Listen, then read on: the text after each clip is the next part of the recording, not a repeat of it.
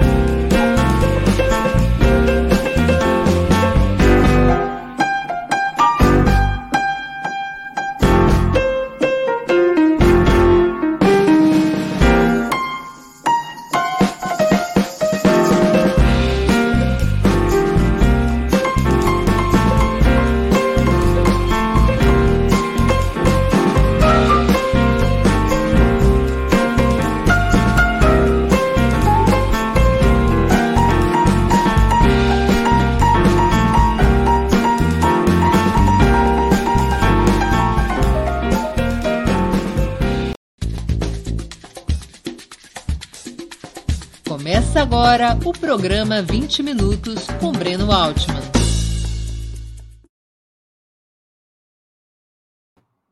Bom dia. Hoje é 13 de setembro de 2021. Estamos dando início a mais uma edição do programa 20 Minutos. Nosso convidado é o ministro Gilmar Mendes, decano do Supremo Tribunal Federal. Antes de começar a conversa, gostaria de pedir que façam uma assinatura solidária de Opera Mundi em nosso site ou se tornem membros pagantes de nosso canal no YouTube. A imprensa independente e Opera Mundi precisam da tua ajuda para se sustentar e se desenvolver. Também peço que curtam e compartilhem esse vídeo, além de ativarem o sininho do canal. São ações que ampliam nossa audiência e nossa receita publicitária. Nossos espectadores e espectadoras também poderão fazer perguntas ao convidado, basta escrevê-las nas áreas de bate-papo das plataformas. A quem as fizer, no canal de Opera Mundi no YouTube, peço que contribuam com o Super Chat ou o Super Sticker. Bom dia, ministro. Uma honra ter a presença do senhor no 20 Minutos. Obrigado por aceitar nosso convite. Bom dia a todos. Alô, ministro? Bom, bom dia, Breno. Bom dia a todos. Obrigado, ministro. É, ministro, é, o senhor classificou a Operação Lava Jato como o maior escândalo judicial de nossa história. O senhor acha que foi um conjunto de erros fortuitos ou, digamos, um complô com eventual objetivo político violando o arcabouço legal do país? Breno, acho que é, ainda precisamos de, de é, juntar peças para termos um juízo seguro sobre isso. O que ocorreu, de fato, nós sabemos, foi, primeiro, uma série de medidas de combate à corrupção. Nós tivemos lá atrás é, o, o, mensalão, é, que se desdobrou em vários julgamentos, em sucessivas sessões no Supremo Tribunal Federal, e, e tivemos também é, essas ações é, tópicas é, da Polícia Federal, concertada com o Ministério Público. É, o, o, a Operação Lava Jato, que tem a sua sede em Curitiba, tem um ator importante, que é o, o juiz Moro, que vinha já atuando em várias outras medidas e que tinha sempre é, soluções é, heterodoxas. Até por acaso, é, não, ou não por acaso, quando vem essa vaza-jato, aparece lá aqueles procuradores falando é, das singularidades da atuação processual do juiz Moro. E como eles se referiam a ele como russo, eles diziam que ele aplicava o código de processo penal russo. Né? Portanto, é, e aí me parece que, é, por um desses acasos, ou não, a concentração da operação é, em Curitiba, como depois é, vem a ser constatado, vai se revelar um grande equívoco. Mas, obviamente, que isso dá um empoderamento muito grande a este grupo que operava de maneira concertada, como se viu. É, denúncias eram preparadas e eram levadas previamente ao juiz. E ele fazia aditamentos, sugestões. Né? Então, é, é, isso que é difícil de explicar para qualquer um que acompanha a cena é, judiciária. Depois tem outros é, fatos que, que se associam a, a, a, isso. Então, é esse, é, essa questão, é, de fato, precisa ser é, olhada. E, por outro lado, nós é, vimos que a Lava Jato começou a dar, vamos chamar assim, filhotes. Não é? o, o surge a, a Lava Jato do Rio de Janeiro, a Lava Jato de, de São Paulo, esta com menos estrépito, né? A outra tem um personagem muito característico, acho que até da cena carioca, né? Quer dizer, é, é, que é esse é, juiz Bretas, né? Forte, tatuado, é, é aparece na academia, né? normalmente nós de uma outra geração, acho que nós temos idade próxima, imagino, Breno, e uhum. fazíamos alterofilismo com livros, né? Procurávamos fazer, né? Então, é, é, pelo menos carregava pasta de livros, se líamos ou não já é até uma outra questão, mas, uh, uh, mas aí aparecem esse personagem com grande sucesso, grande apoio, grande apio é, midiático também. É, então, é, aí, aí, me parece que faltou-nos a, a todos que somos gestores, de alguma forma, do sistema da justiça, o, o próprio Conselho da Justiça Federal, é, um, um alcance desse fenômeno. Por outro lado, é, nós vimos, e eu até já usei essa expressão em algum momento, que esse sistema que se coordena passa a ter uma uh, sobrepujança, um, um, um poder sobre os próprios tribunais. Não é? Ah, o, o, o Supremo deu tal decisão, é, contraria a Lava Jato. Foi aquilo que eu disse. O rabo começou a abanar o cachorro.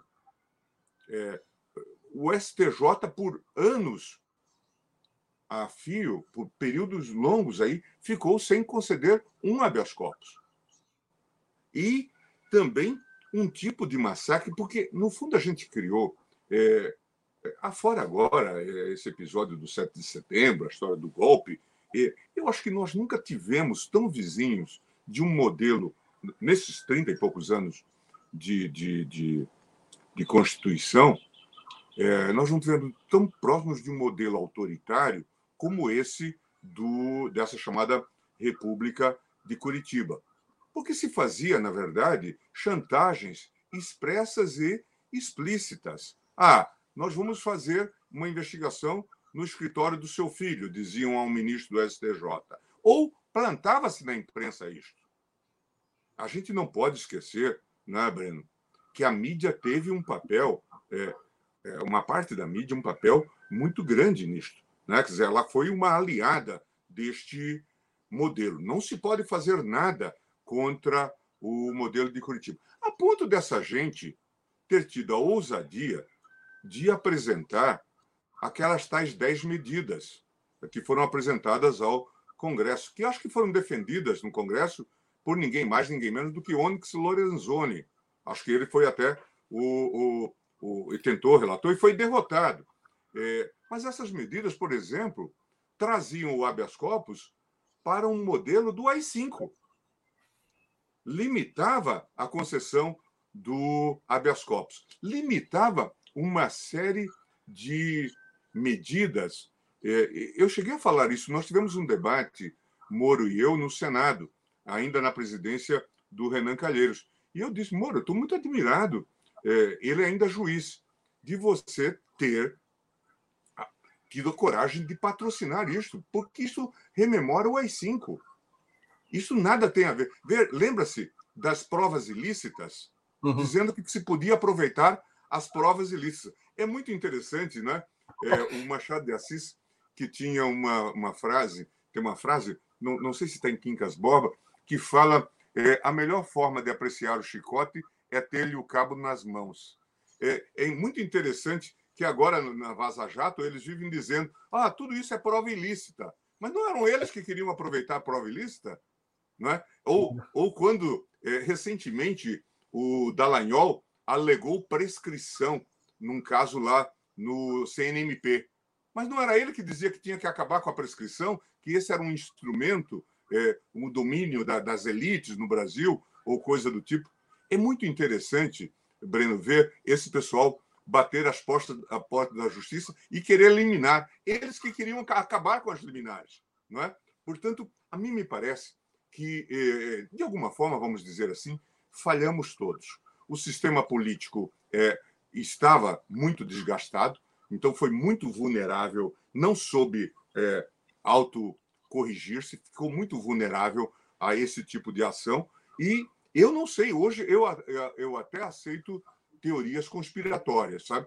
É, ou pelo menos sou suscetível. É, já ouvi muita coisa. Ah, participaram os americanos, ou participaram isso ou aquilo. O fato é que nós reproduzimos institutos, é, muitos deles do direito americano, como essa coisa da delação premiada ou o acordo de leniência, sem o devido controle. É, empoderamos gente que não tinha alter ego, não tinha autocrítica, é, para saber dos limites do poder.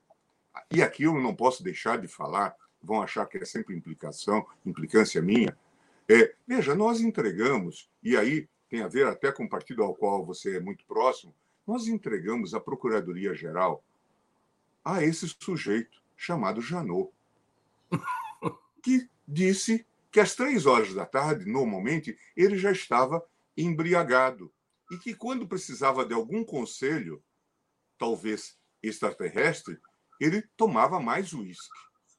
Então eu já disse até a colegas meus lá no Supremo Tribunal Federal, felizmente ele não despachou comigo, mas muitas liminares do Janot, fazendo busca e apreensão, foram despachadas no Supremo lá pelas 8 horas da,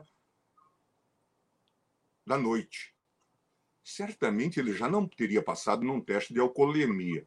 Então nós passamos por esse vexame. Não é?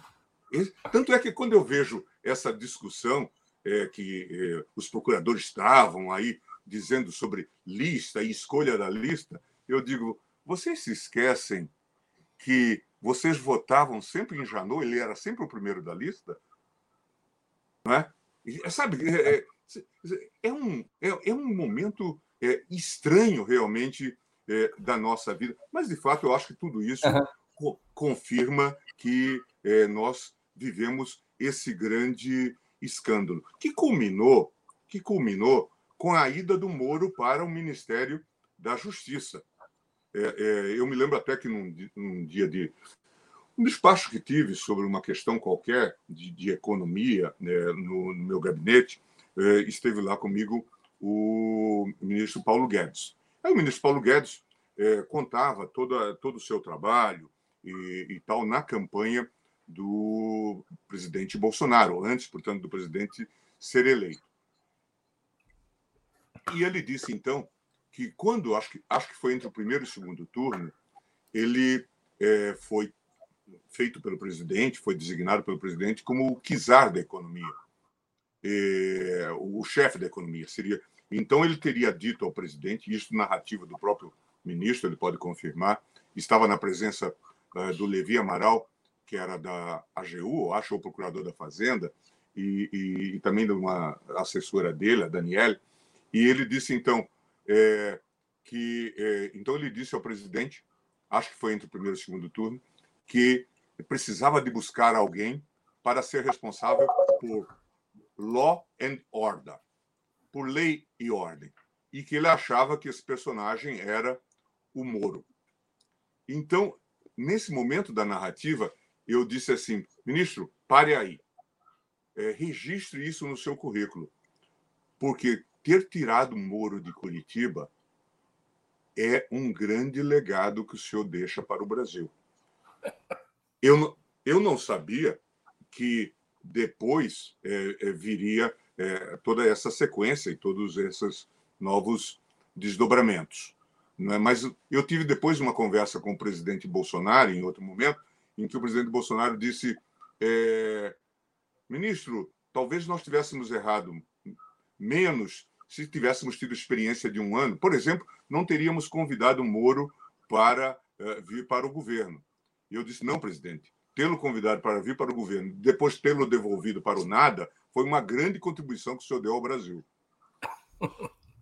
Ministro. Mas o, mas o, fato, mas o fato importante aqui é que causa estranheza, você, você que dialoga com é, as pessoas do mundo todo, é, é, é, é esse fato, o sujeito ter operado da, a, a, é, essa operação, é, atuado nesta operação, é, prendido o principal adversário é, na, do, do, do, presidente Bolsonaro na campanha e depois vir servir ao seu governo. Né? Com a maior tranquilidade e com poucos reparos da mídia. Veja que por muito tempo foi o ministro mais empoderado né? e mais é, é, pela própria mídia. Claro. Ministro, a ocorrência de uma operação com as características daninhas da Lava Jato, tanto em termos judiciais quanto políticos e econômicos, não deveria obrigar o país a repensar o sistema de justiça? O que, que deveria mudar, ministro? Acho que sim, acho que sim. Acho que temos que, que olhar com muito cuidado e, e, eu sinto que há uma certa omissão. É, acho que há até um certo é, constrangimento. As pessoas é, é, elas não querem falar sobre o assunto como se o tema desaparecesse.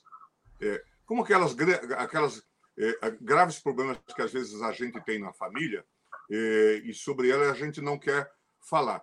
É um assunto que fica não é, intocado e intocável. E, e como se assim a gente fizesse o fato desaparecer. E a mim me parece que nós temos que discutir esses temas, inclusive esse modelo de organização da justiça, essas varas, é, essas super varas de, de, com essas é, supercompetências. Alguma coisa se fez.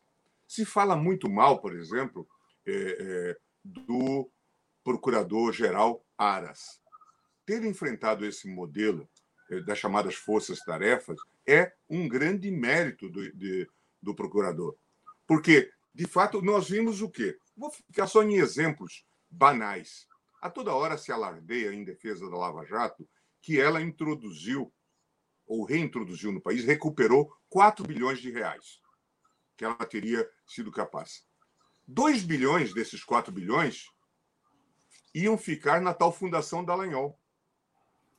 Portanto, é uma taxa de êxito de 50%. Eu não conheço nenhum advogado que cobre esse tipo de taxa de êxito. Mas, veja, ia ficar nessa fundação, que seria uma, uh, gerida por eles próprios. E veja que o rabo tinha, de fato, é, é, passava agora a abanar o cachorro, que a procuradora-geral de então, a doutora Raquel, não teve como cancelar essa fundação. Ela teve que vir ao Supremo para cancelar essa fundação. Então, é, veja que nós tínhamos montado um sistema é, que, de fato, é, passou a operar sozinho, não é? E, e a manipular o sistema político e a designar quem era candidato ou quem não era candidato. Veja que em algum momento dessas eh, informações da Vaza Jato aparece lá o Dallagnol brincando de um ministério em que ele seria o presidente da República. E veja, é, hoje parece brincadeira, mas nós não estávamos muito distantes disso. Em que ele dizia até que o Bolsonaro seria ministro de Direitos Humanos. Veja, portanto, né, a que ponto nós tínhamos chegado. Portanto, a mim me parece que a reforma não é só é, no sistema da justiça, mas eu gostaria de fazer esse registro. Quando o procurador-geral vai para o modelo de GAECO e passa a fazer designações é, mais naturais é, e, e, de acordo com os critérios existentes, antiguidade e tal, parece que ele faz uma correção. Mas nós temos que olhar isto. E é grande a responsabilidade de quem administra a, a justiça. Por isso eu tenho sempre chamado a atenção, acho que os, os senhores teriam que cobrar também do Conselho da Justiça Federal. O que, que eles estão fazendo, por exemplo, né, nesse sentido? E, claro, também eh, para a Justiça Estadual, o, o CNJ. Mas a chave também é o Ministério Público, o CNMP, porque, de alguma forma, o sistema como um todo falhou. É, nós vimos, não, não se tem investigado, mas nós vimos, por exemplo, as notícias que se tem hoje sobre a farra de diárias.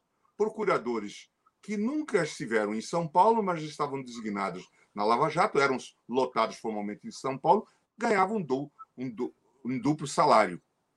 A gente descobriu também, e é, e é muito interessante, e é uma singularidade, talvez seja uma singularidade do Brasil, os combatentes de corrupção gostam muito de dinheiro.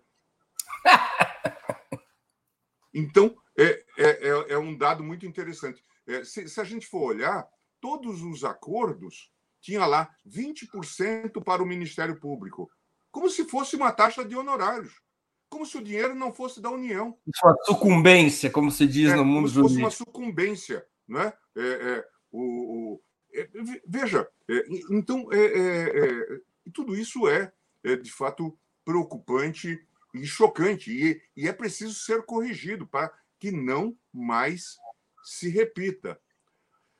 Mas eu acho que o Congresso já andou alguma coisa no que diz respeito às leis de leniência, às leis de, de, desses acordos de delação, porque de fato isto é, empoderou demais é, gente né, que passou a usar é, de maneira abusiva. Agora se sabe é, com muita clareza que é, determinados nomes que apareceram em delação foram escalados para tal.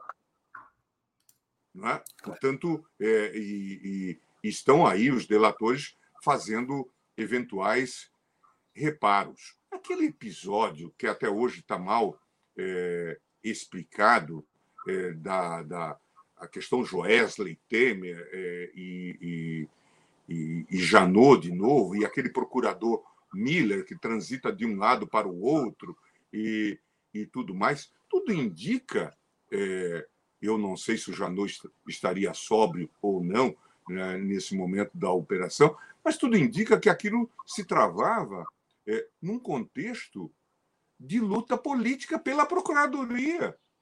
Quem que seria o Procurador-Geral? Veja, portanto, é, que uma função que, em, princípio, é relevante, é, passou a ser mais importante do que a presidência da República. Vamos derrubar o presidente da República, porque assim a gente acerta quem será o procurador-geral. Veja, chegamos a esse ponto. Não é? Então, isso mostra um sistema doente, um sistema patológico que precisa ser mudado. Eu acho que essa é uma tarefa importante no próximo governo, discutir, inclusive, essa conformação da Procuradoria-Geral. Ministro, o senhor é favorável à separação da magistratura entre juiz de instrução e juiz de sentença para melhorar o sistema de controle sobre o próprio Ministério Público e a polícia? Eu, eu, estou convencido de que esse é, um, é, esse é um passo importante. Temos, inclusive, essa liminar lá do ministro Fux, suspendendo essa decisão do Congresso, mas eu acho que nós temos que avançar nesse sentido. É claro que terá que vir outros aperfeiçoamentos, inclusive em relação à Polícia é, Federal. O diretor Paulo Maiorino tem discutido muito isso, a questão da autonomia. Acho que precisa é, discutir é, essa, essa questão. Eu acho que temos que, é, de fato, cuidar do aprimoramento. É bom que se fale é, e eu acho que é essa a sua abordagem, inclusive, no sistema de justiça, que não se é, resume ao, ao juiz, né? Claro. envolve o sistema como é, um todo, o processo de investigação e tudo mais. E, e veja, eu, eu, volto a, a repisar, nós tínhamos criado um modelo que se avizinhava mesmo de modelos de perfil totalitário. Aqui entrava a Receita, aqui entrava a, a COAF. É, quer dizer, é, é, era um sistema, de, da, dessa perspectiva, perfeito. É, nas informações, nessas trocas de informações que foram aí é, vazadas, aparece é, um tal de Roberto Lionel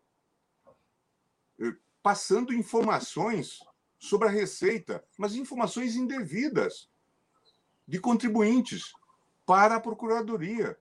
Este Roberto Leonel, que depois, com Moro, vira o presidente do COAF. Veja que era um sistema que ainda projetaria filhos e netos em termos de eh, falta de mínimo de republicanismo. Então, a mim me parece que nós temos que discutir tudo isto e tentar continuar o trabalho de combate à criminalidade, combate à corrupção, mas dentro de marcos institucionais. É, o juiz de instrução ele exerceria um papel quase que de fiscalização da polícia e do Ministério Público. E o juiz de sentença está apartado dos interesses e dos movimentos da polícia e do Ministério Público. Seria mais ou menos isso, essa vantagem.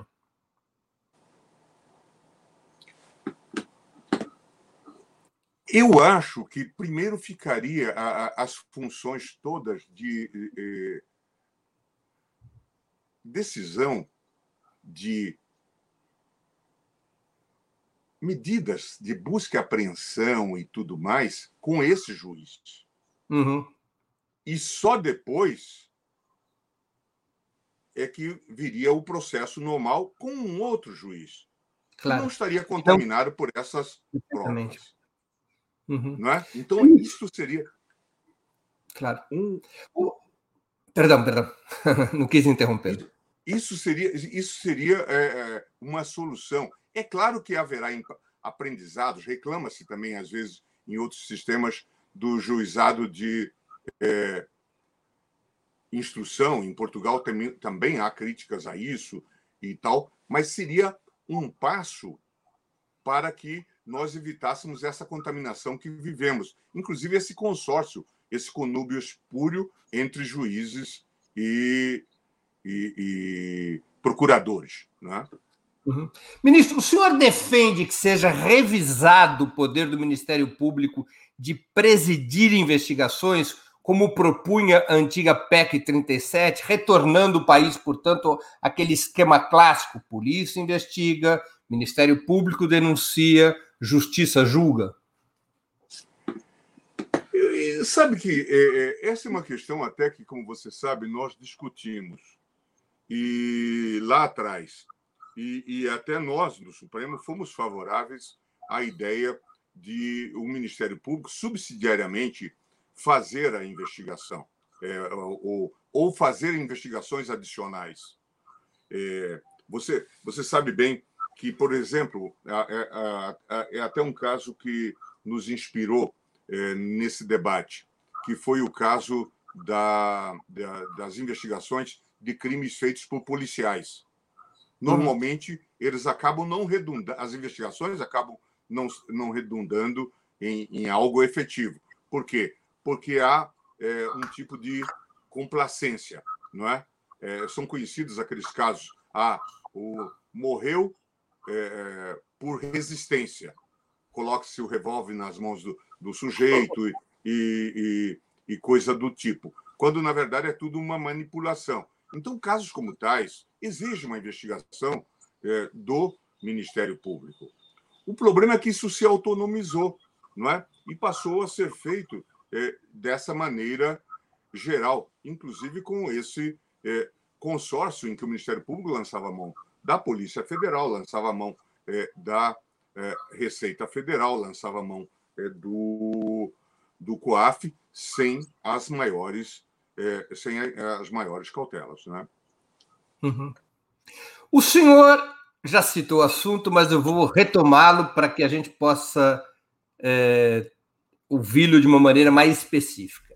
O senhor é favorável à lista tríplice e à indicação do mais votado para Procurador-Geral da República, como foi implementado pelos governos petistas? Eu não vejo sentido nisto, não vejo nenhum sentido nisto. É, quem, quem é, quem é, é o mais votado normalmente nessa lista? É, você tem experiência política e sabe bem. Normalmente é alguém que milita na política corporativa. É, no seu pior sentido, é aquele que defende salários. Não é por acaso que muitos dos eleitos, os mais votados, são ex-presidentes da associação. Faz sentido isso? Até pode haver um bom presidente da associação que pode ser o procurador-geral. A mim me parece que esse modelo teria que ser todo ele repensado e ter talvez uma participação, é, é, talvez lista, até que envolvesse é, a, a sociedade, o Congresso formar é, uma, uma lista e levar ao presidente da República. E poderia ter procuradores mas também poderia ter não procuradores. No passado, nós tivemos é, inúmeros procuradores da República, essa era a tradição, procuradores gerais da República. Não que, eram da carreira. Que não eram da carreira e que deixaram um grande legado. O último deles, Sepúlveda Pertence. É, portanto, é, é, a mim me parece que isso precisa é, ser visto, considerando, inclusive, todos os problemas havidos aí durante toda essa é, é, fase. O senhor acha que o PT foi mais realista que o rei? É, na verdade, é, o PT interpretou também que ele tinha uma aliança com alguns setores do Ministério Público, não é? Você vai se lembrar do procurador Luiz Francisco, Francisco. Né? Que, que atuava como se fosse um braço do PT naquele momento, e, e tudo mais. Então, imaginou que ela fosse, então, é, uma aliança durável. E essa era uma mensagem que a corporação passava, que era importante que houvesse uma eleição. Veja, que já é uma coisa em si mesma manipulada. Era uma eleição em que participavam é, só procuradores da República, mas também os aposentados. Portanto, era mais uma eleição, vamos chamar assim, de caráter sindical. A carreira de Ministério Público Federal tem quatro braços, mas só participa o Ministério Público Federal. Não participa o Ministério Público do Trabalho, não participa o Ministério Público do Distrito Federal e Territórios e não participa o Ministério Público Militar. Veja, portanto, é, que é algo em si mesmo, já é uma eleição é, em si mesma viciada. E o PT, então, é, adotou isso e com um discurso até é, simpático. Olha, veja que nós, diferentemente do que aconteceu no governo do Fernando Henrique, em que tinha lá, e aí também é, a, a, a, máquina é, de propaganda pespegou esse apelido no antigo procurador-geral, Geraldo Brindeiro, que ele era o engavetador-geral da República, né? e aí veio, então, é, é, esse tipo de experimento, que culminou com a escolha deste procurador-geral é, Janot, que tinha é, é, é estímulos próprios, como tudo indica. É, pessoal, como o Opera Mundi não participa das verbas de sucumbência do Ministério Público, peço a vocês que contribuam com super chat, super sticker ou se tornando membros assinantes do canal do Opera Mundi no YouTube. Vamos coçar um pouco o bolso, porque, como vocês sabem, a Opera Mundi depende apenas exclusivamente de seus espectadores. Ministro, o que fazer com encarceramento em massa, tão criticado pelo senhor? Acha que deveria haver legalização das drogas, como muitos países têm adotado? Eu não sei se eh, deveríamos dar esse passo. Eu tenho um voto no tribunal é, bem é, é, claro, no sentido de nós mudarmos essa temática, pelo menos no que concerne ao porte de drogas. Né? Podemos até tratar do tema como uma infração administrativa, talvez admitir até terapia e tudo mais, mas não levar à prisão. E aí nós temos um, um caso que certamente você conhece bem, é que é essa franja, essa distinção entre é, o, o que, que é o usuário e o que, que é o traficante, especialmente o pequeno traficante, ou aquele que trafica para alimentar o próprio vício. Tanto é que muitos defendem, a própria eh, algumas agências da ONU defendem até uma delimitação. Não é? Talvez isso já fosse um passo. É, é interessante que a legislação veio nesse sentido é, de, de fato, fazer um pouco essa distinção e até também tratar o tal, o tal tráfico privilegiado, aquele que não participa sistematicamente do crime, mas é, a, a, política de combate ao crime é, de tráfico leva a esse brutal é, encarceramento que, que nós temos, em geral, é, de pessoas que estão ligadas aí ao é, pequeno tráfico. Era preciso haver, talvez, políticas públicas, até mesmo para dar condições a essas pessoas de sobreviverem de outra maneira. A gente vive um dilema, por exemplo, nos nossos casos no Supremo Tribunal Federal, que envolvem é, mulheres, sobretudo, mães de, ou, ou, de, de, de, filhos menores de 12 anos que recebem a, a, a prisão domiciliar. Nós temos até uma decisão bonita do ministro Lewandowski é, admitindo a prisão domiciliar e um HC, um habeas corpus coletivo. Mas a pergunta que vem logo em seguida é, para onde elas vão? Elas vão para casa. E elas vão continuar nesse mesmo ambiente. E esse crime da mulher é, normalmente está associado ao quê? Ao crime, inicialmente, do marido. Não é ele que estava envolvido e depois envolve a mulher, que leva a droga ao presídio e, e coisa do tipo. Então, a rigor, nós teríamos que é, pensar é, em alguma coisa nessa temática. Eu tenho defendido é, essa tese é, da descriminalização, pelo menos do uhum. porte, e, e, e, e, a partir daí fazermos trabalhos adicionais. Portugal é um bom exemplo em relação a isto. É, avançou nessa ideia e hoje tem um índice relativamente baixo, baixíssimo. Se a gente for olhar, Lisboa é considerada hoje uma das cidades mais seguras do mundo. Então, valeria a pena a gente discutir essa temática. Ampliamos demais o número de presos, a despeito da legislação ter uma outra intenção, aparentemente. Né? A legislação estava caminhando no sentido de só criminalizar a, a, o, o, ou de maneira mais radical é, a, o, o, traficante profissional é, e tudo mais. Mas aí vem, inclusive, esse quadro de indistinção. Não é? Alguém é surpreendido com uma trouxa de maconha, né, já é traficante. Não é? E quem decide isso? É o policial. Não é? Então, é, é, isso precisa ser é, discutido e, e, e, maturado. E aí leva para essa superlotação dos presídios, é, que, como diz o Raul Jungmann, é, é, viraram um home office do próprio crime, porque o crime é comandado a partir de lá. Então, todos esses fenômenos que estão aí. Ministro, uma multidão de presos está encarcerada sem ainda terem tido direito a julgamento depois de um bom tempo, como o senhor mesmo não se cansa de reclamar, de denunciar.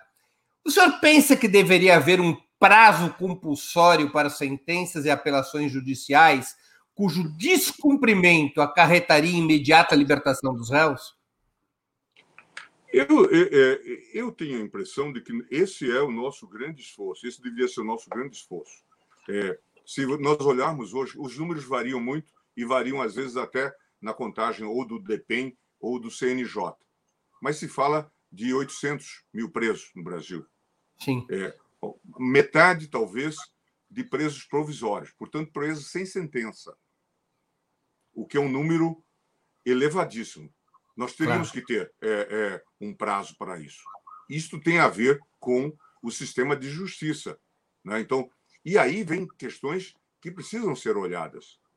Nós temos é, muitos presos, por exemplo, por crimes graves, homicídios, que não vão a júri. Então, é, precisaria de ter um, um, monitoramento desse sistema como uh, um todo, e talvez é, é, trabalhar com a ideia de, de prazos é, nos ajudasse. É, de alguma forma, os habeas corpus é, que chegam aos tribunais levam a isso, o tempo excessivo de prisão.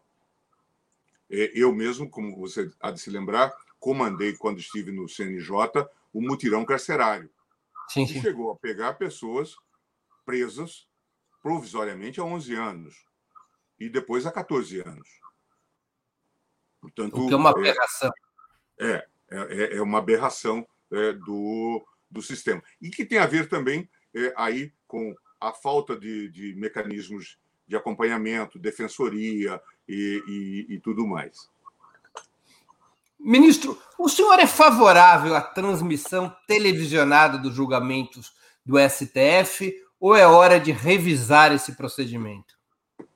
Essa é uma discussão, Breno, que está posta, né? que, é, que de algum tempo é, vem sendo colocada.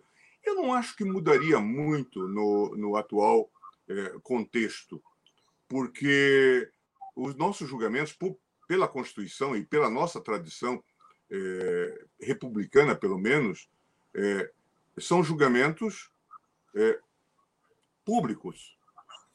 os processos de maior apelo eles já provocariam uma um interesse da mídia é, televisiva. Então, nós tivemos, por exemplo, lá atrás, quando não existia a TV Justiça, o julgamento do Collor, é, é, o julgamento sobre impeachment e tal, que foram julgamentos televisados. Então, eu não sei se isso, é, se essa mudança agora é, é, resultaria positiva. O fato é que nós vivemos momentos muito conflitivos, não é? E, e, e, isso e é muito provável que esses temas que dividem a sociedade acabem colocando também o tribunal no pelourinho. Ministro, voltando um pouquinho ao tema da Lava Jato. Nos primeiros anos da Operação Lava Jato, o STF aparentemente legitimava a maioria das decisões proferidas em primeira instância pelo ex-juiz Sérgio Moro. O que fez mudar essa percepção e quando? Essa percepção no STF. Este caso, inicialmente, esteve, na, inclusive na turma, é, algumas matérias foram afetas ao Pleno, é, sob a relatoria do ministro Teori.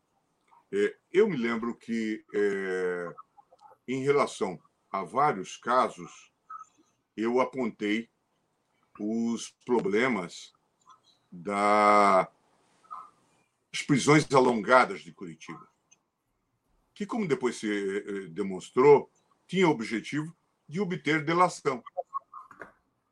É, eu, eh, você vai encontrar frases minhas de nós temos um encontro marcado com as prisões alongadas de Curitiba. É, um ou outro caso, é, a turma concedeu habeas corpus. Em outros casos, não. E eu me lembro, inclusive, e aí, é, de fato, a gente tem que fazer uma análise é, de todo o, o, o, contexto. O ministro Teori é, começou a, a, a, a, também fazer é, avaliações críticas em relação à Lava Jato. Foi ele que glosou essa verba de sucumbência, por exemplo, nos acordos. Foi ele que começou a discutir essa supercompetência é, da vara de, de Curitiba, dizendo uma coisa é o que tem a ver com corrupção na Petrobras, outra coisa é o, o que nada tem a ver com corrupção, é, ou que tem a ver com corrupção em, em outros casos. Né? Então, é, é o, o, mas é é, é, é, é, possível que nós pudéssemos ter tomado decisões anteriores é, em uhum. relação a isso e delimitado mais claramente a, até mesmo a competência dessa vara. Se fosse dado ao senhor a oportunidade de rever ou revisar decisões anteriores, acha que o STF deveria ter sido mais incisivo quando o Moro difundiu ilegalmente conversas gravadas entre a presidenta Dilma Rousseff e o ex-presidente Lula? Acho que sim. Acho, acho, acho, que, acho que deveríamos ter. ter, ter... É, o ministro Teori, inclusive, é, tomou providências em relação a isso e determinou a, a, a, as medidas de retirada dos autos e e, e, todas essas providências. O que, naquele momento, a, havia é, também, eu acho que é, é, esse fenômeno precisa estar muito é, presente, é, era esse consórcio forte com a, a própria mídia, né, que levava a, a, a, a essa é, massificação. Né? Era tudo muito estudado. Não é? é muito curioso quando você fala da, da, dessas questões, o, o próprio PT tomou uma série de medidas é, na, na, na, gestão Dilma o, o, e na o ministro da Justiça Cardoso, é, que vieram é, é ao encontro desse punitivismo. A, própria lei do, de, de delação premiada, né, nessa nova versão, é aprovada nesse momento. Até hoje eu converso, por exemplo, com alguns senadores que diziam que era a exigência é, da presidente Dilma aprovar esse projeto, que, na verdade, deu esse grande instrumento. Não é? é claro que ninguém pensou é, que isso seria é, é um instrumento que seria usado é, com essas distorções. Mas a gente tem é, sempre aquelas lições dos clássicos, Lord Acton, né? É, o poder corrompe, né? O poder absoluto corrompe absolutamente, né? Então era preciso ter essa é, noção, né? Então se a gente olhar é, esse é, é, contexto todo, né? Um, o fortalecimento, vamos chamar desse Estado judicial policial é, se deu fortemente nesse período, especialmente no governo da presidente é, Dilma uh, Rousseff. Né? Uhum. Claro, que senhor... tinha, claro, que ela não tinha, é, obviamente, essa intenção, não é? mas dentro da tal mensagem política que se queria passar de combate à corrupção, não é? se fez, então, essa é, abordagem. Mas, claro, é, é, é, o, o, ao longo do tempo, nós fomos ganhando consciência é, de que é, esse processo precisava ser, é, de fato, revisto. E, claro, que ajudou muito, acho que é inegável, o, depois a, a, as revelações aí da Vaza Jato. Né? Acho. Claro. Elucidaram. Ministro, o senhor avalia hoje que tomou a decisão adequada quando impediu a posse do ex-presidente Lula como chefe da Casa Civil do governo Dilma? Eu acho que sim. Naquele momento, eu tenho a impressão é, é de, de, que é, era a, a, decisão adequada, porque tudo que involucrava aquilo é, sugeria é, essa, é, esse desvio de finalidade de uhum. que havia esse tipo de combinação. Depois se revelou é, que a, só uma parte dos diálogos teria sido é, é, é revelada, não é? como só ia acontecer nesse tipo de é, situação. Né? As próprias negaças e, e, dúvidas que o próprio Lula revelava e tal, é, uma conversa dele com Michel Temer, tudo isso não apareceu, porque não interessava. Né? Então, é, é, mas é, como isso foi apresentado, é, pareceu adequado.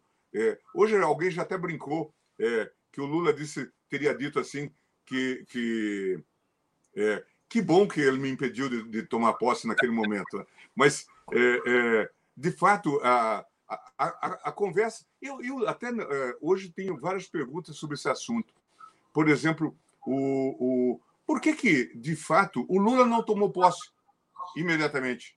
Por que ficou aquela coisa do Bessias, que levou um documento é, para que é, o, o Lula já fosse considerado ministro, mas não estivesse ainda ministro. Em suma, é, a mim me parece que é, é houve aí alguma confusão, alguma operação tabajara não é? Na, nesse é, contexto. Não custava nada é, é, estar já empossado e, e, assumir a chefia da Casa Civil, em suma. mas a mim, a, a, aquele diálogo em que aparece o, o Messias e tudo mais, sugere exatamente alguma coisa camuflada, né? que não teria nada a ver é, com uma opção política de chamar o ex-presidente para ser o chefe da Casa Civil. Né? Uhum. O senhor não acha que pode ter havido um desvio importante do sistema já com a AP 470, o chamado mensalão, com o relator da causa, o ex-ministro Joaquim Barbosa, supostamente por exemplo, omitindo provas que negavam a natureza pública das verbas vinculadas à Visanet e que confirmavam sua aplicação nos objetivos publicitários contratados? Agora, discutir isso é, é, é bastante complicado, né? Acho que é, é tanto tempo depois sempre haverá é, debates em torno disto.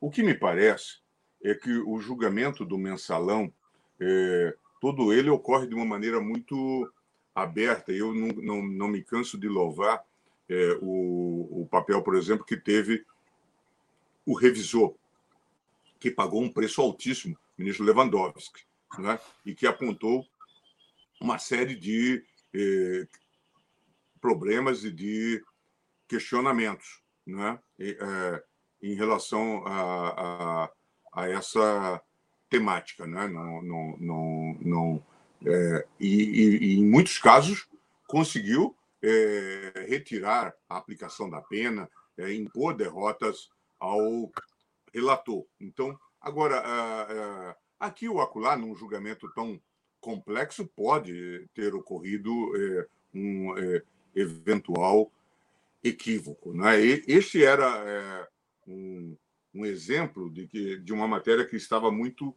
explorada também eh, na mídia, como, na verdade, um caso clássico de, eh, de desvio, né, a partir eh, do Banco do Brasil e deste contrato com a Visa Net. Né, e, e, e, e certamente pode se revisitar do ponto de vista histórico. Ministro, a longa crise institucional que atravessamos não teria começado com o impeachment de Dilma Rousseff, que a esquerda classifica como golpe e que teria uma base legal extremamente frágil?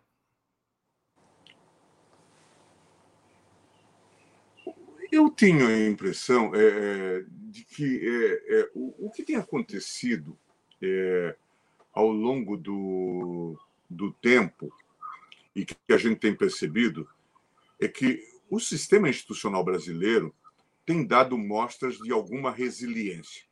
Tanto é que nós estamos aí né, com mais de 30 anos da Constituição de 88, apesar de todas as vicissitudes que temos enfrentado. Inflação alta, é, crises governamentais contínuas. E aí nós temos, é, antes de Bolsonaro, quatro presidentes eleitos né? e dois impeachments. Eu até ouvi, Breno, uma palestra do uh, presidente Fernando Henrique Cardoso, lá em Lisboa, em que ele apontava esse dado e mostrava que na Constituição brasileira o Congresso tem um papel muito grande, muito decisivo. E que, se não houver uma concertação, que é, cientistas políticos, é, já o Sérgio Abranches escreveu a, a hoje célebre é, abordagem presidencialismo de coalizão. O, o presidencialismo de coalizão, né? se não houver uma concertação, é, e isto acaba levando a uma crise. Há vários modos de fazer esse tipo de é, abordagem. E nós temos também um modelo político eleitoral que leva à fragmentação. Quer dizer, o partido que é muito bem sucedido, agora nas últimas eleições, nós vimos é, PT e o PSL elegeram 50 e poucos parlamentares, portanto, em 513. Veja, portanto, fica dependente necessariamente de uma uh, maioria. É, o que, que aconteceu? É, a mim me parece que é, a, a, a, Dilma faz um governo é, já é, crítico no, no, primeiro ano, é, consegue se eleger é, com a estrutura governamental que tinha e com a força do PT, mas já entra o primeiro ano os, os primeiros semestres em crise, tanto é que muda o modelo econômico, vem o Joaquim Levy e tudo mais. E perde rapidamente o apoio no Congresso. Né? E, e, e, e, claro, a partir daí vem é, a discussão. O, o que, que, é o impeachment? É, é um crime político. Né? E o que, que é o, o crime político?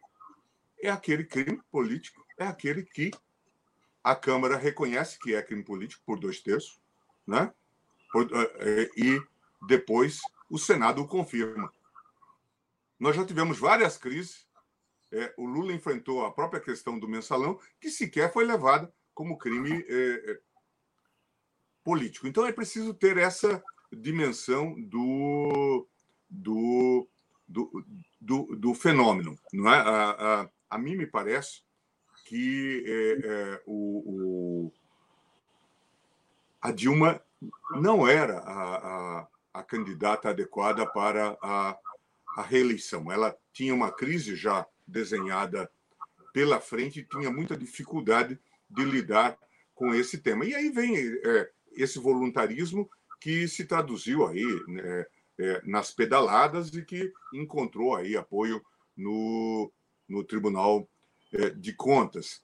Por isso, até que eu tenho defendido já de, de, de, de, de uns tempos para cá a ideia de que a gente fosse para um experimentalismo institucional é, de um semipresidencialismo, em que o presidente seria eleito diretamente, mas que o, o, a atividade governativa básica passaria é, por alguém eleito pelo Congresso nacional. Talvez nós pudéssemos é, fazer essa construção. Em alguns momentos, a gente tem vivido isso.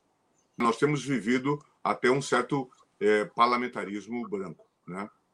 Mas o senhor não acha que a adoção do semipresidencialismo seria um atropelo do plebiscito de 1993 e um enfraquecimento da soberania popular que na história brasileira se concentra no voto presidencial?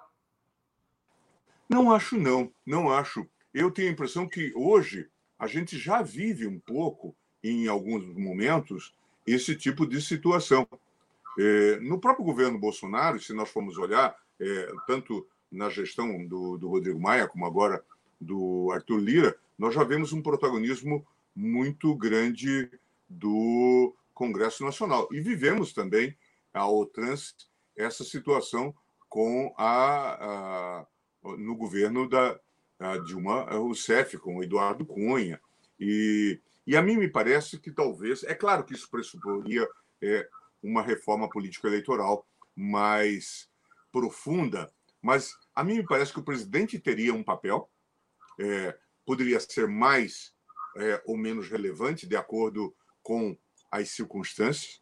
Ele se engajaria, inclusive, na eleição de, eh, tanto quanto possível, de uma maioria parlamentar, mas se nós instaurássemos uma crise, a crise se daria no âmbito governamental e se elegeria um novo governante e nós não traríamos sempre esse debate que é contínuo entre nós, como todos sabemos, do impeachment.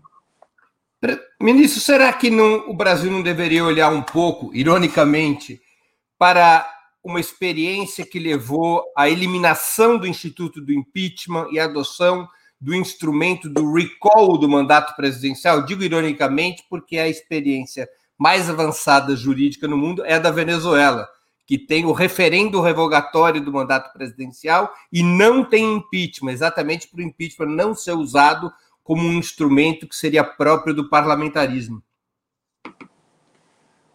Eu, bem, nessa altura fica difícil a gente ir buscar modelo na Venezuela, né?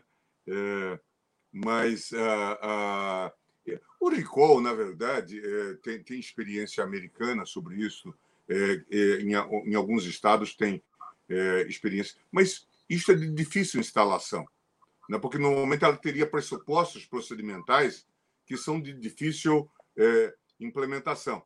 Né? É, é, é, a realidade de hoje. Se, nós, se, se por acaso o presidente Arthur Lira abrisse o impeachment, é, certamente nós teríamos as disputas que vivemos é, à época com Dilma e depois com Temer, no caso das denúncias criminais, em que o governo se mobiliza todo para impedir é, a autorização.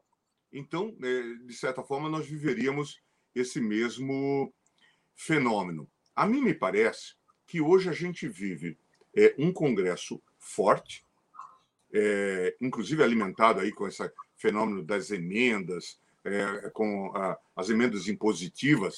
37 já... bilhões de emendas, ministro. Isto. E, e aí vem as emendas do relator e tudo mais. Né? É, veja, ele já tem um papel muito decisivo. O importante é que talvez com o semipresidencialismo ele teria esse papel, só que com responsabilidade. Teria um contrato de governo, um contrato de coligação, né? metas a serem é, fixadas e a serem cumpridas. Então, a mim me parece que é, isto é, precisa ser discutido. Veja, eu não vejo essa proposta é, como aplicação é, imediata, e, e, e nada mais. Eu, eu, eu, trago como uma reflexão, porque, uhum. de fato, é preciso discutir. E, e veja, o presidencialismo, uh, afora a experiência americana, que agora nós tivemos esta coisa peculiar e idiosincrásica com o, o, o Trump, não é? é? o mundo todo caminhou para esses modelos mistos, não é? Tem o, o modelo é, mais característico, a, a La de Gaulle, do, do uhum. é, da, da, República Francesa, a partir de 58, né, que depois evoluiu para até um modelo de coabitação, né, em que inicialmente o primeiro-ministro na França era um auxiliar do presidente da República, né, porque o presidente tinha maioria no Congresso. Depois se passou a, é, a ter é, é, modelos de, de, de coabitação e, e, e isso tem sido testado. E se a gente tiver uma, uma crise mais profunda, o presidente tem um papel é, importante e a questão não o afeta. É, a, a, questão mais profunda ficará no âmbito é, da, do, do Congresso. O senhor é favorável a um novo plebiscito para aprovar ou não uma proposta como essa do semipresidencialismo? Não diria que precisamos disso. Na verdade, eu, eu, às vezes já até vislumbro que em algum momento a gente já vive é, uma situação desse, é, desse tipo. Então, não me parece que seja uma mudança que requeriria um plebiscito, mas é, é isso poderia se resolver, inclusive, numa é, eleição. Mas é, é, um debate que se pode colocar e, e, e, e e discutir. É, o, o, o problema todo de, de qualquer proposta de, de reforma nesse alcance, é, Breno, você sabe muito bem, é a fulanização. É porque é, foi, eu acho que até o que dificultou o, o presidencialismo, a, a, a, ou a aprovação do parlamentarismo no processo constituinte. Todos, de alguma forma, se julgavam candidatos e elegíveis aqueles principais protagonistas da cena constituinte, né? E, e, e então é, isso dificultou a, a, aprovação do, do, do, parlamentarismo à época. Mas, em suma, é, agora nós precisamos discutir, porque é inegável. É, gostemos ou não, façamos as adjetivações que quisermos. Veja, nós estamos de novo vivendo uma crise. É, todos cobram do presidente da Câmara é, uma decisão sobre a questão do impeachment. E nós já tivemos dois impeachments consumados né, em quatro presidentes eleitos anteriormente, excluído aí o presidente Bolsonaro. Portanto, esse é um dado que mostra é, o que alguns cientistas políticos têm dito, que é um tipo de parlamentarização do presidencialismo. Né? O uso do, do, do impeachment. do impeachment como se fosse um, um voto de desconfiança, não é? Perfeitamente. Ministro, o senhor afirmou recentemente, depois de nota do presidente Jair Bolsonaro, aparentemente se desculpando de seus ataques ao STF no, no 7 de setembro, que ele deveria ter um voto de confiança. Muitos acham que o presidente, o presidente já descumpriu todos os possíveis votos de confiança. Não seria a hora de posições mais drásticas frente a ameaças classificadas como golpistas? O, o Breno, é, de, de, novo, veja, eu, eu fiquei até irritado com essa manchete da Folha, porque o que eu disse foi diante da, da nota. Eu disse, nós temos que atribuir credibilidade ao que ele escreveu.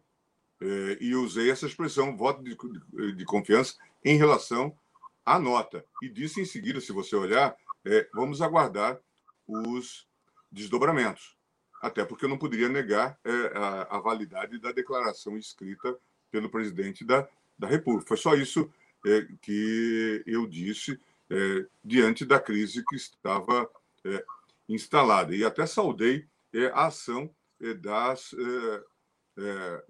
a ação política, né, materializada nesse caso com o trabalho do, do presidente Michel Temer. Né? Então, é, eu acho, eu acho que, que nós temos que estar atentos e cumprindo o nosso papel. Eu acho. Eu venho defendendo desde é, é, é, que começou, por exemplo, essa crise da chamada urna eletrônica, e defendi até para o próprio presidente da República que se instalasse um, inquérito a propósito dessa questão.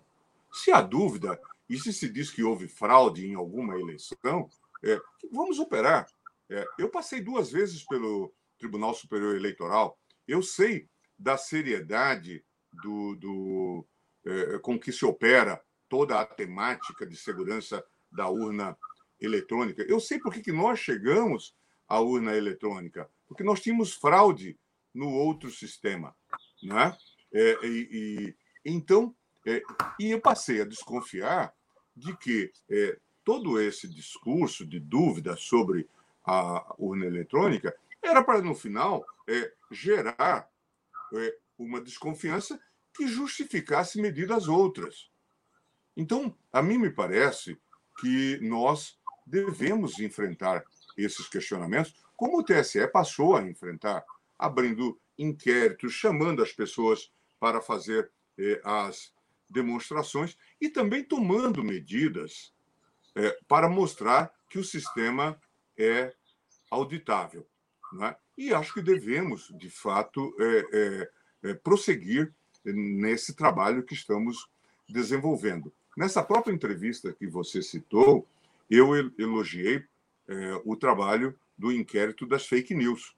Eu tenho a impressão que o Brasil já teria derrapado é, para algum projeto autoritário não fora o inquérito das fake news que colocou, de alguma forma, limites é, a muitos desses delírios. Quem viveu Brasília de 2019 há de se lembrar todo aquele processo de domingo a domingo, é, é, novas manifestações e tal, e ataques ao Supremo Tribunal Federal. Tivemos aquele famoso espocar de fogos sobre o Supremo Tribunal Federal. E depois se descobriu, com o inquérito das fake news, que empresários estavam financiando esse processo. Eu até disse nessa entrevista que, para daí nós avançarmos para é, organizações paramilitares, talvez não estivéssemos muito distantes. Então, é preciso que a gente é, reconheça e continue trabalhando no sentido da defesa e da proteção da institucionalidade. E eu tenho sempre dito isto: é, uma coisa é liberdade de expressão, outra coisa são os ataques às instituições.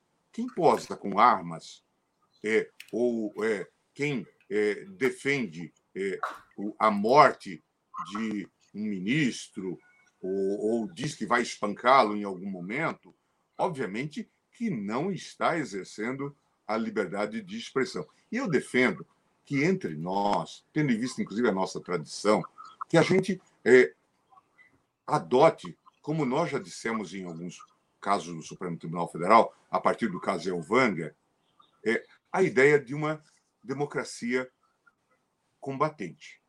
Não há de se é, defender o direito daquele que quer eliminar a democracia. Ele não pode ter esse direito. Nós temos e aí é, o banimento do discurso do ódio, não é? Aí o banimento desses discursos de violência.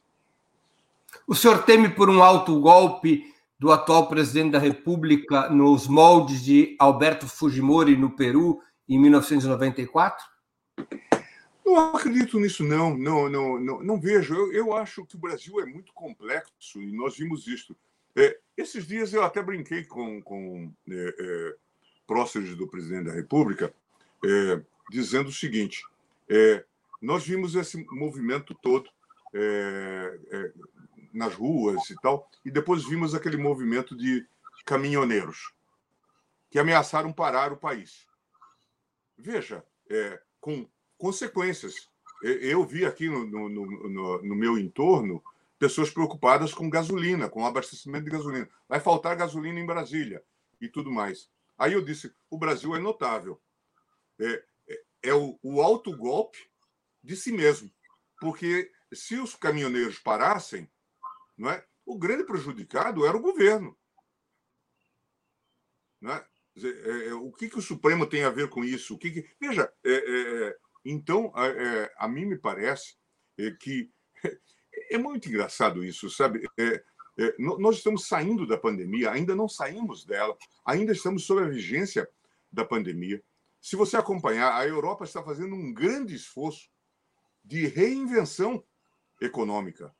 É, os Estados Unidos, com esse pacote Biden, é, e nós discutindo é, a possibilidade, ou a suspeita é, de Veja, a suspeita de fraude numa eleição em que o sujeito ganhou a eleição. Um, um candidato inicialmente improvável. E estamos agora discutindo o golpe. E, e, e aí, fecha Supremo? Fecha Congresso? É, fecha as assembleias legislativas? De, designa interventores? É, é, é, sabe, nós vamos trazer os adultos para a sala e vamos tratar dos temas sérios. Ministro, nós estamos encerrando essa entrevista e eu queria fazer ao senhor duas perguntas que sempre faço aos convidados. A primeira, qual livro é, o senhor leu ou está lendo durante a pandemia gostaria de sugerir aos nossos espectadores? E a segunda, qual filme ou série poderia indicar a quem nos acompanha?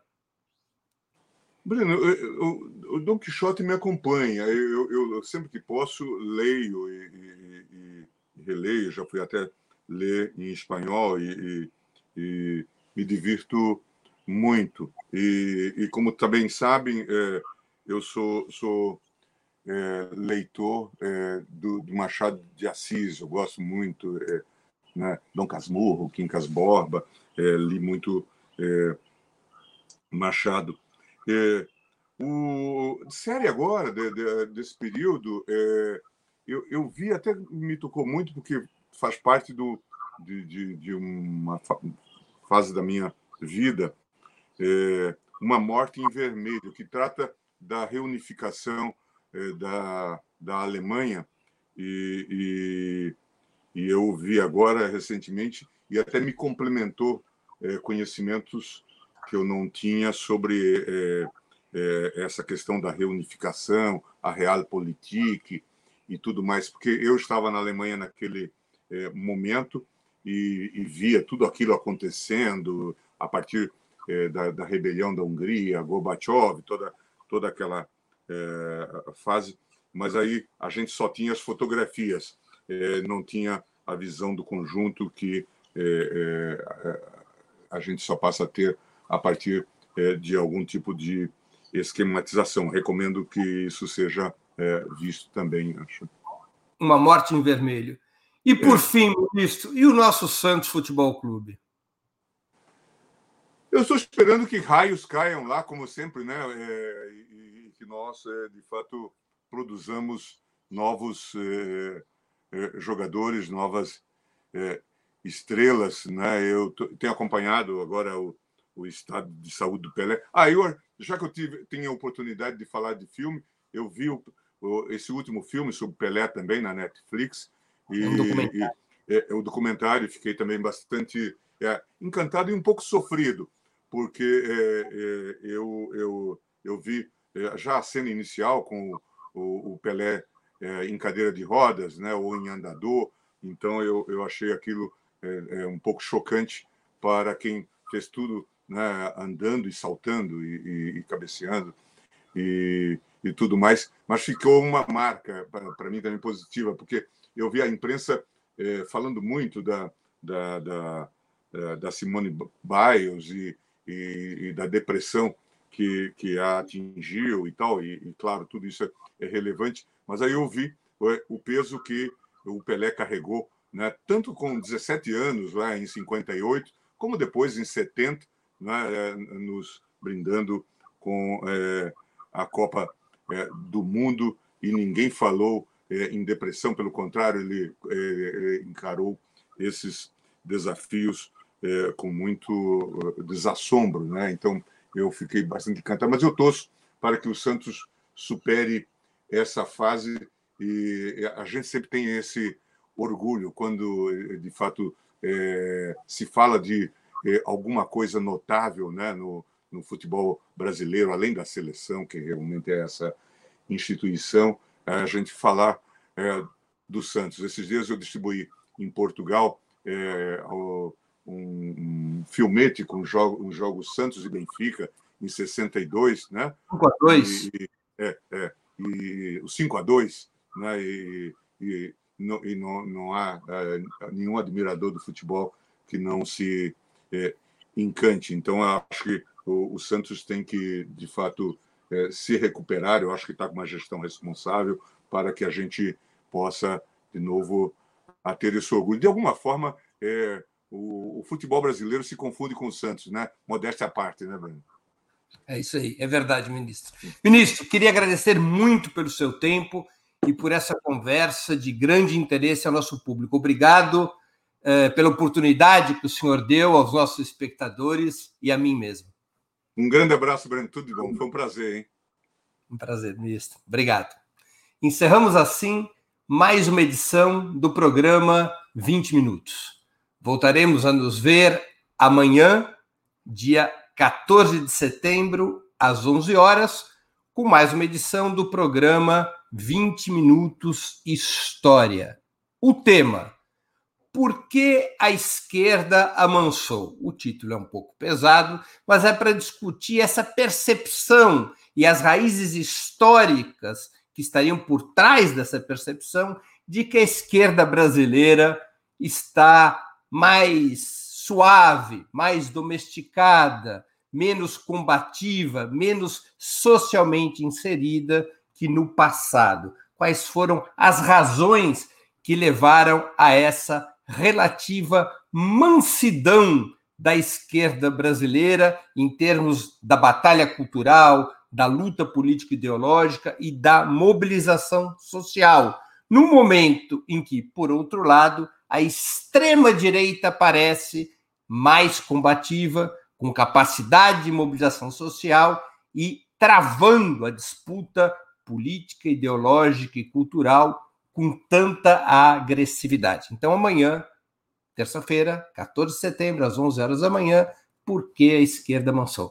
Queria agradecer a audiência de todos nessa segunda-feira, dia 13 de setembro. Voltaremos a nos ver no próximo programa 20 Minutos. Um grande abraço. Para assistir novamente esse programa e a outras edições dos programas 20 Minutos, se inscreva no canal do Opera Mundi no YouTube. Curta e compartilhe nossos vídeos. Deixe seus comentários. O jornalismo de Ópera Mundi é mantido com o seu apoio. Faça uma assinatura solidária em www.operamundi.com.br. Com um pequeno valor mensal, você nos ajuda no desenvolvimento de um jornalismo independente e de qualidade. Obrigado pela audiência e até a próxima.